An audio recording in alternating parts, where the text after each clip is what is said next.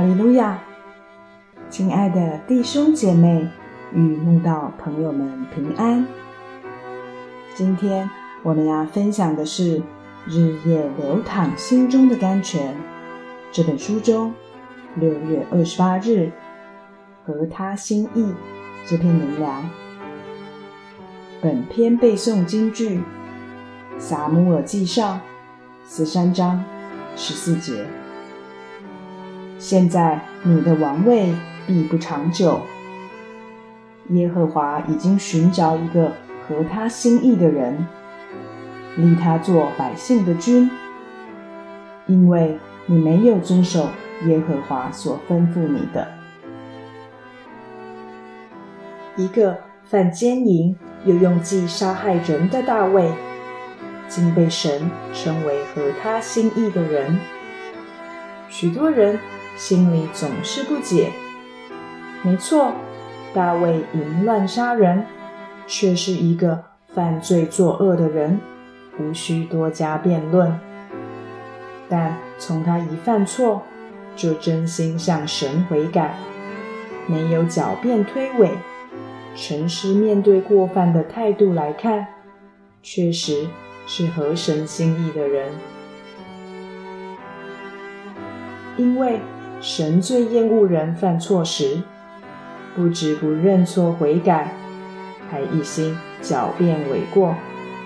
大卫承认离弃罪过，并不狡辩诿过，难怪蒙神赦免连续，被神称为合他心意的人。今天许多人犯错后，不止不承认离弃罪过。反而想尽办法推诿其过，但大卫犯罪后的态度却是深切痛悔，并作诗说：“我知道我的过犯，我的罪常在我面前。我向你犯罪，唯独得罪了你，在你眼前行了这恶，以致你责备我的时候显为公义。”判断我的时候显为轻正，只是神虽赦免其过，依然要大卫为其所做的恶事付出极重的代价，因为神是公义的，断不以有罪的为无罪，有罪就是要接受神的惩罚，绝不宽待。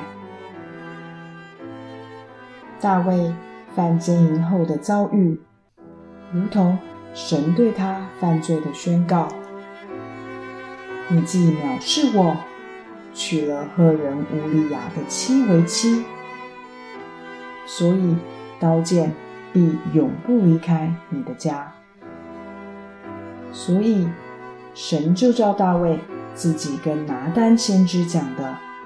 要偿还四倍的代价来报应他，而让他赔上了四条儿子的命，那就是与拔示巴犯奸淫所生的儿子暗嫩、亚沙龙、亚多尼亚、心爱的女儿他玛，还被儿子暗嫩玷污，他玛的亲兄弟。亚沙龙怀恨在心，除了用计杀死暗嫩，还篡谋王位，逼得大卫出宫遁逃。神迹说：“你在暗中行这事，我却要在以色列众人面前，日光之下报应你。”大卫的妃嫔就如神所说。竟在光天化日之下，与儿子亚沙龙同寝。一个罪人还能被神称为合他心意的人，就像我们非常不配，还能被神拣选来信主一样。我们不要只是批判大卫，反该感谢神的厚恩，因为。我们一样跟他不配，却同得福音的大恩典。